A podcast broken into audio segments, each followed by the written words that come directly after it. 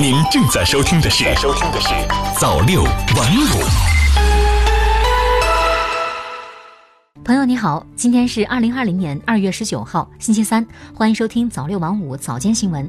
首先，一起来关注国内方面的消息。人民网北京二月十八日电，据财政部官方网站消息，国务院关税税则委员会发布公告，开展对美加征关税商品市场化采购排除工作。根据公告，自二零二零年三月二号起，国务院关税税则委员会接受相关中国境内企业申请，在对有关申请逐一进行审核的基础上，对相关企业符合条件、按市场化和商业化原则自美采购的进口商品，在一定期限内不再加征我对美三零一措施反制关税，支持企业基于商业考虑从美国进口商品。中新网客户端二月十八日电。国务院国资委副主任任洪斌十八号表示，因社会总需求受到抑制，产业链终端面对消费者的企业受到冲击最大，航空企业航班大面积停飞。从一月二十号到二月十三号，三家航空企业退票一千三百万张，取消航班七点八万架次，客座率和飞机日利用率下降近一半。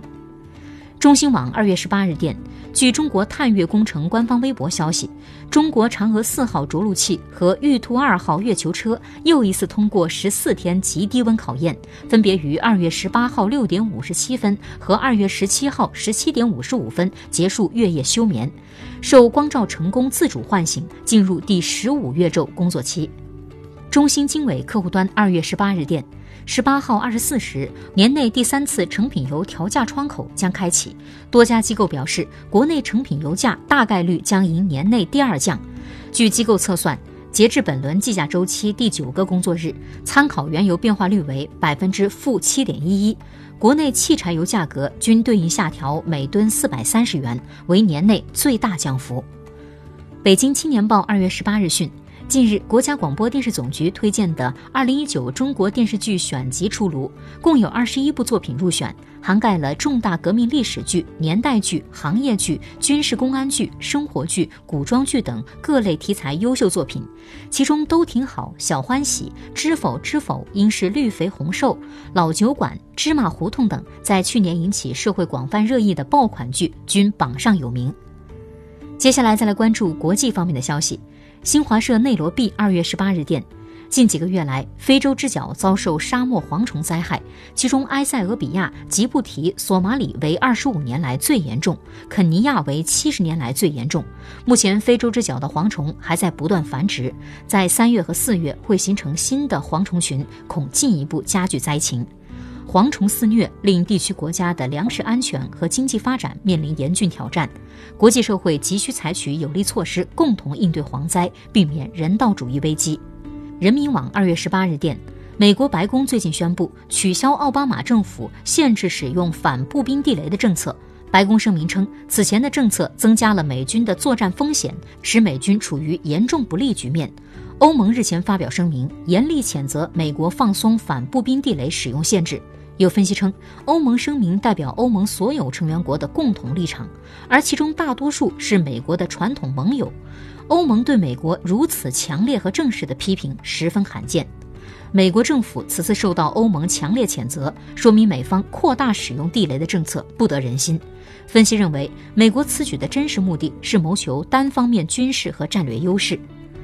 新华网二月十八日电，法国十六号警告英国。欧洲联盟与英国的贸易谈判可能陷入激烈血战，就渔业权等议题互撕。法方同时看淡欧英今年年底前达成协议的可能性。英国回应说，不求欧盟给予特殊对待，只愿获得类似加拿大等友国与欧盟达成的贸易条件。新华社华盛顿二月十七日电。美国太空探索技术公司十七号用一枚四手火箭将第五批六十颗星链卫星送入太空，继续组建其全球卫星互联网，但火箭一级未能按计划回收。新华社基辅二月十七日电，乌克兰外长普里斯泰科十七号表示，乌克兰将代表加拿大、瑞典、英国和阿富汗与伊朗就乌克兰客机被击落事件的赔偿问题进行谈判。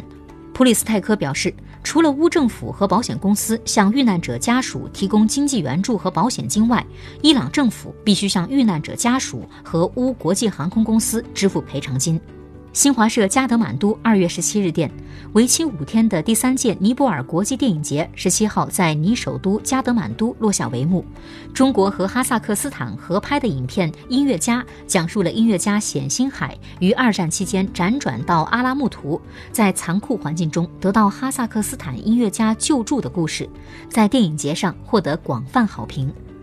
好的，以上就是今天早六晚五早间新闻的全部内容了。感谢您的收听，咱们晚间再见。早六晚五，新华媒体创意工厂诚意出品。